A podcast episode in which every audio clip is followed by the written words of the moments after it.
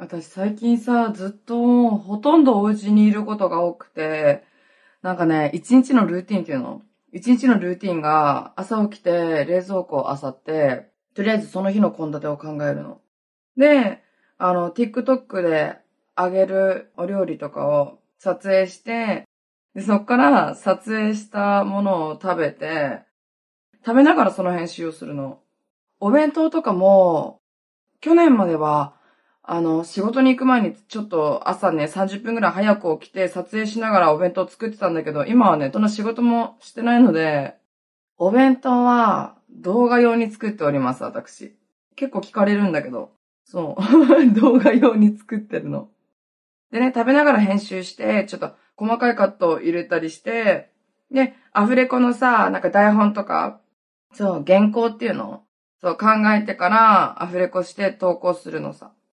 なんかね、アフレコもね、ほんと時間かかったりかからなかったり、なんかめんどくさい時は一発撮りで、例えばこういう感じでなんかフリートークみたいな、そう、フリートークみたいなのをするんだけど、なんか料理の説明とか、これは大さじ1入れます、これは大さじ2入れます、みたいな。そういう時はめちゃくちゃ時間かかる。だからアフレコしながら編集、カット数とかさ、秒数とか、そう変えたりしてるの。最近めんどくさいこと多いからね、結構フリートークばっかりですね。あとはね、部屋の片付けとかして、まああんまりできてないんだけど、あとはライブ配信したり、寝たり、結構バラバラかな。お買い物行ったりしてね、たまに。そう、猫の餌買ったり、スーパーで食材買ったりね。なんかね、編集の時はね、たまに寝転がったりして、編集もする時もあるのさ。本当にね、目がバキバキになる。そう、体もめっちゃ、あの、肩凝りやすいから、肩と首とね、頭が凝りやすいの。ちなみに本日は、あの、お酒は飲んでおりません。炭酸水を飲んでおります。まず違う、そんなことよりもちょっと聞いてマジで。こないだね、私、東京行ったの。東京行ってさ、あの、遊んできたのよ。遊んできたんだけど、お友達と一緒に行って、で、知り合いの TikToker の方々とみんなで飲んだりしたんだけど、その時にさ、あ、目痛いと思って、なんか、目ね、あの、虫に刺されたのさ。なんか知らないけど、昨日からなんか結膜炎みたいになって、目開けられないの。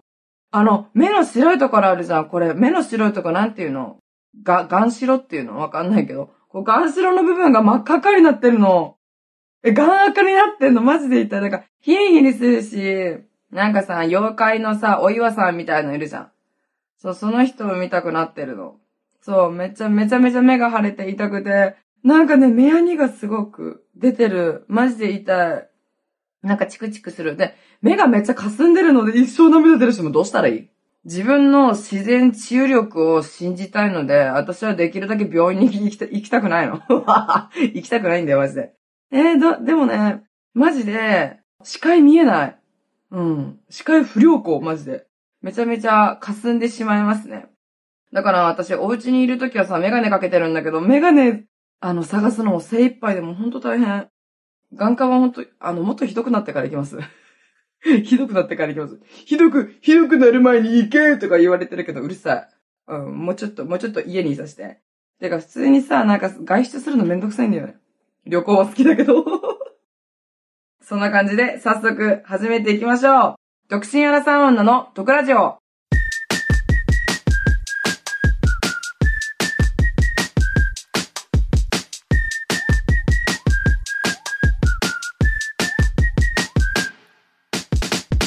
どうも、リーサです。この番組は、独身アラサー女の私、リーサが不満や愚痴のような毒をリスナーさんと一緒に発散していく番組です。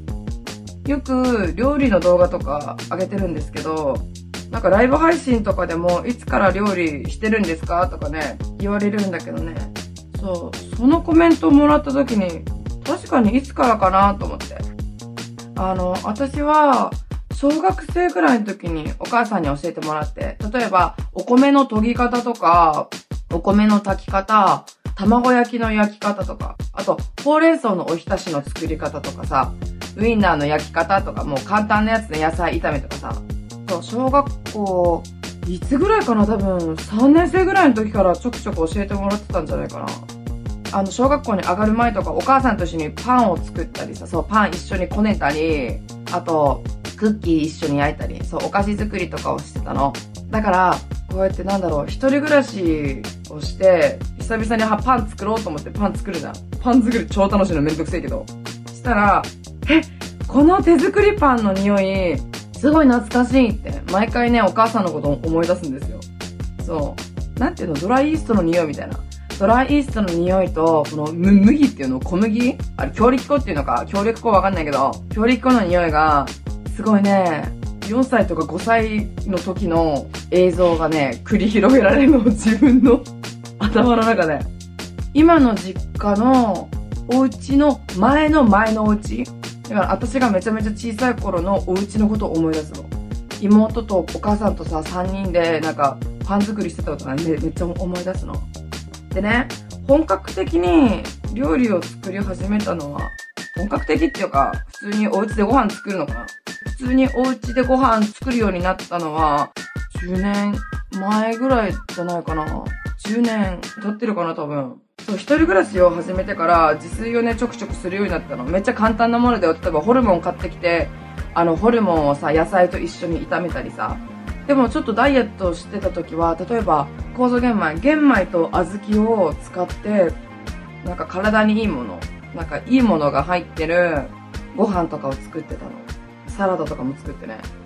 コンビニ弁当とかさ、美味しいじゃん、やっぱり。そう。ホットモットとかさ、めちゃめちゃ美味しいと思うんだけど、あんまりね、毎日食べ続けてたら、体がおかしくなるの。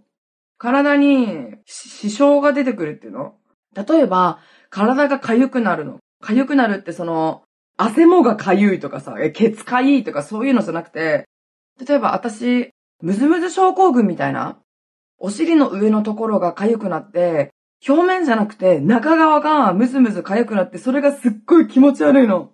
本当に辛くて気持ち悪くて、本当に眠れないの。だからそういう時は、お尻とかはめっちゃな、殴ったりしてた。これはまず冗談抜きで、マジで気持ち悪いの。何なんだろうね、あれ。本当に眠れなくて、添加物ばっかり取ってたから、多分気持ち悪くなってたんじゃない？ムズムズして。そう、でもやっぱ自分で作るようになってから、そこまで全く出なくなったな。だいたい一週間ぐらいコンビニ弁当とか、その食生活を続けてたら気持ち悪くなっちゃうの。美味しいけどね。例えば、コンビニ、いろんなコンビニあるじゃん。そう、いろんなコンビニのおにぎりとかもめっちゃ好きなの。スーパー大麦とか入ってるやつとかさ、なんか、ちょっと変わったさ、例えばなんかあるじゃん、いろいろ。そういうのめっちゃ好き。あと、明太子も好き。そう、カリカリ梅入ってるのとかもめちゃめちゃ好きなんだけど、そう、極力ね、控えてる。そう、めんどくさい時は、なんか出前とか取ったりさ、コンビニ弁当で済ましてるけど、そんな感じ。それでね、私の一番の得意料理も聞かれるんだけど、なんだろうね、自分の得意料理って意外とわかんないかも、私。唐揚げとかハンバーグは、得意料理っていうか、意外と簡単なんだよ。最初さ、ハンバーグどうやって作るのって思うけど、ハンバーグってさ、結構適当に作って作れるんだよ。ひき肉と玉ねぎのみじん切りと、あと、パン粉とかさ、もうナツメグとかほんと入れればいいらしいんだけども、入れなくていいから、そう。塩胡椒とか、そう、塩胡椒あれば、そう、こねてこねて、油で、あの、焼いて、ちょっとむ蒸せばいいから、意外とね、簡単にできる。でも得意料理ってマジでなんだろうね。適当になんか、得意料理何？って言ったら、え、唐揚げとか、ハンバーグとか、なんか、チキン南蛮とか適当に言うけど、チキン南蛮も、意外と簡単にできるんだよ。何回も作ってたらね、パパパって作れるようになるよ。でもさ、宮崎の人に言われるの。これは、あの、チキン南蛮じゃありません。本場のチキン南蛮とかって食べたことないじゃん。だけど、やっぱり、宮崎の方からしたら、ちょっと、あれじゃない？その自分たちのソウルフードはこんなんじゃないって。そう、気持ちめっちゃわかるのさ。そう、え、ジンギスカンこんなや、こんな感じじゃないんだけど、みたいな。と、あ、私が思うのと一緒だと思うんだけど、そう、それがね、結構ね、チキン南蛮警察がね、あのね、私の動画のでね、現れるからもう怖いの。これはチキン南蛮じゃありません。これは偽物です。本場の食べたことないんですか？食べたことないです。宮崎私行ったことありません。いつかは絶対行きたいけどね。本場のチキン南蛮ってなんか、タルタルが入ってないとか言ってたな。また話脱線した。も私の話はいつでも脱線する。マジで。だってさ、なんか私と人生と一緒なんだろうね。あとそう、肉じゃがもね、意外と簡単に作れるの。大抵ね、肉じゃが作るときは、無水肉じゃがを作るの。じゃがいもを鍋にぶっこんで、人参も鍋にぶっこんで、あと玉ねぎが、玉ねぎも鍋にぶっこむでしょ。そっから、白滝入れて、あと、牛肉か豚肉とか入れてさ、あと、私はなんか調味料とか入れるの。お酒適当に入れて、みりん入れたっけな？みりんとかわかんない。とか、お醤油とか、砂糖とか、そう適当にバババって入れて、そう、それだけでぐつぐつ煮立たせればできるのさ。私はなんか出汁入れるの好きだから出汁とかもちょこっと入れるけどね。あんまり意味ないかも。得意料理なんだろうね。私の得意料理何？逆に教えてほしいわ。わからん。自分でわからんわ。まあでもね、無難にね、唐揚げとかハンバーグとかね、もう油物。油物楽。めんどくさいけど楽。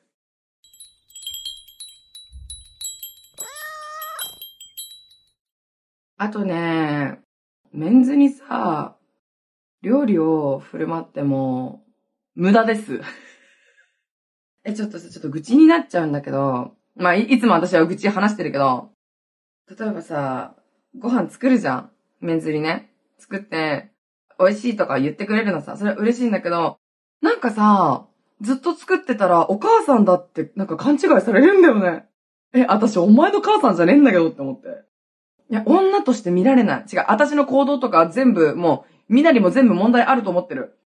ねえ、なんかね、あれ作ってこれ作ってとかになるし、もう文句は言ってこないけど、それが当たり前になってくるんかな。なんか、胃袋を掴むとかさ、そういうなんかよくわからん言葉あるじゃん。あれね、本当に嘘です。あれ、あれ誰考えたのマジで。意味わかんねえんだけど。あれさ、胃袋を掴んだ奴らがビャビャギャギャ言ってるだけでしょ。嘘だから。うん。嘘に決まってっからマジで。胃袋掴んだ奴が大々的に言ってるだけだから。私は言う。あの、胃袋を掴む以前に男心使わないとマジで無駄だから。何人ものメンズに手料理をね、振る舞って、いろいろね、実験してきたわけですよ。この私が。あの、付き合ってくれる人いません、ほとんど。ほとんどいません。何なの？何なの？いたかな？私が忘れてるだけ？知らね知りません。そう、マジで胃袋つかめっていう名言は嘘。名言でも何でもねえから。何なの？ただの名言じゃねえ。ただののろけだから、そんなの。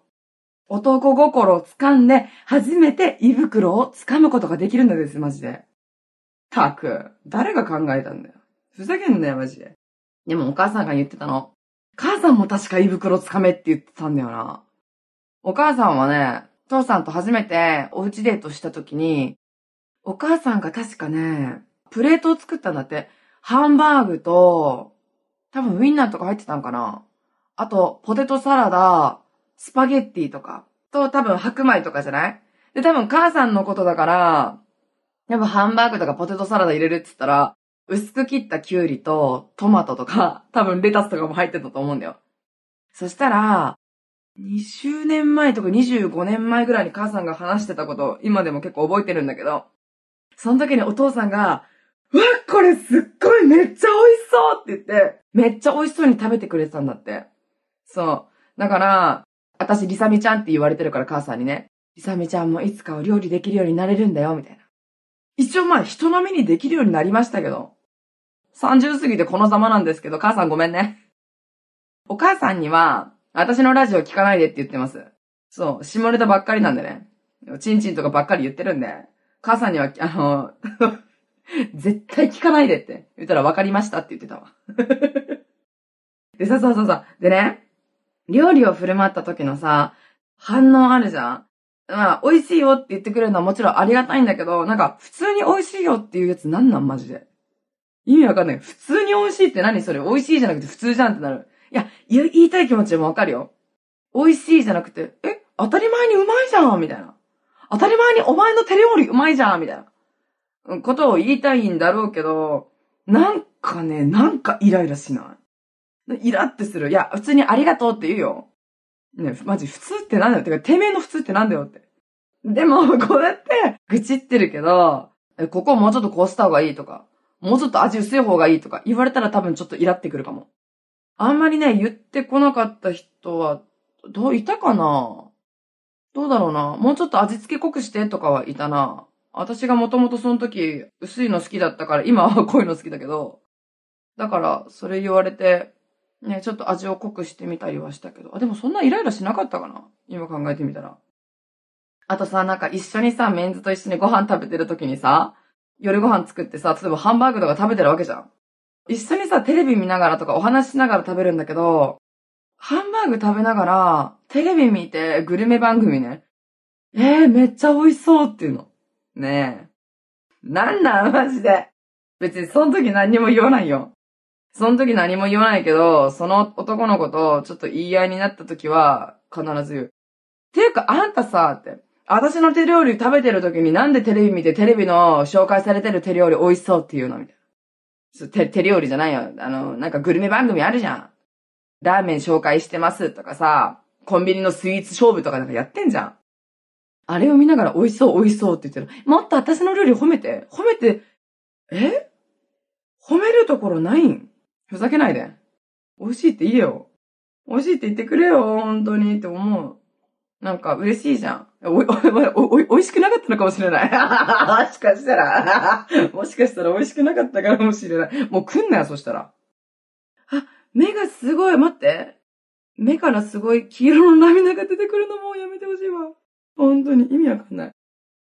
あれじゃん、そう、なんかさ、私の作ったさ、ご飯を食べて、食べてる時にテレビ見て美味しいっていうのってさ、なんか彼氏が、彼氏と一緒に例えばさ、デートしてて、あの、歩いてる女の子とか見てさ、可愛いって言われた時と一緒で、そういう時、私はすねちゃうのさ、ちょっとね。あまり見せないようにするけど。それと一緒かもね。うん、ちょっとすねます、私は。そう。すねこよ。多分さ、その、私が、そのメンズにさ、料理を振る舞った時に、美味しいって一応言ってくれるのさ、多分最初よね。大抵みんな言ってくれるんだよ。でも、その、一部のメンズはさ、テレビ見て、このラーメン美味しそうとか、このお店のもの美味しそうっていうのってさ、言ったら私がすねるじゃん。すねるのって多分私の料理めっちゃ褒めてくれないからだろうね、きっと。だってさ、女優さん見てさ、え、この女優さん可愛いってさ、彼氏が言ってたらさ、すねる子いるじゃん。それってさ、彼氏がさ、彼女のことをさ、可愛い可愛い言ってないと一緒じゃん。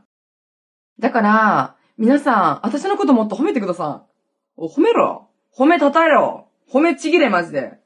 私、意外と最近知ったんだけど、結構すねやすい。結構すねやすいかも。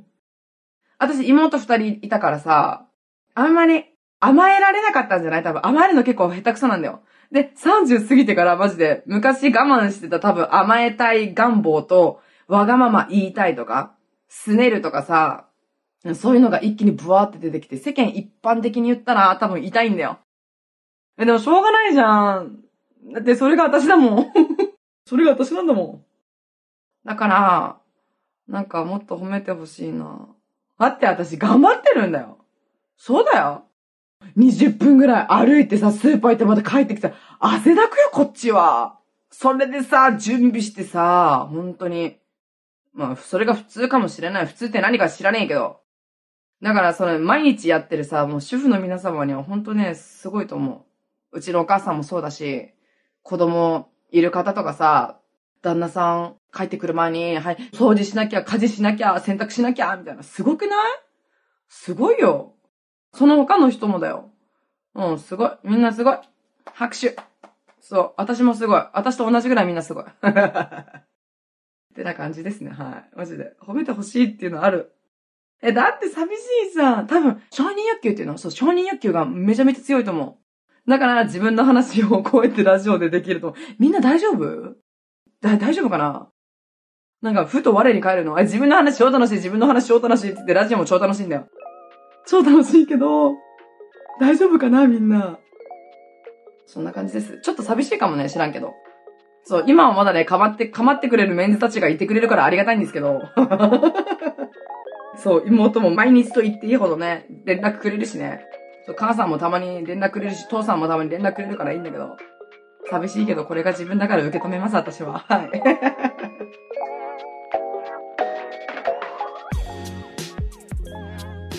ということで、このポッドキャストでは、リスナーのみんなの毒も浴びたいと思ってるので、メッセージを募集してます。日常の不満や愚痴、イラッとしたこと、番組の感想などもお待ちしております。一緒に毒を掛け合いましょう。ということで、この番組が面白かった人は、番組のフォローと高評価、そして SNS での感想もお願いします。ハッシュタグ、毒ラジオをつけてつぶやいてください。漢字で毒、カタカナでラジオです。それでは、また次回お会いしましょう。バイバーイ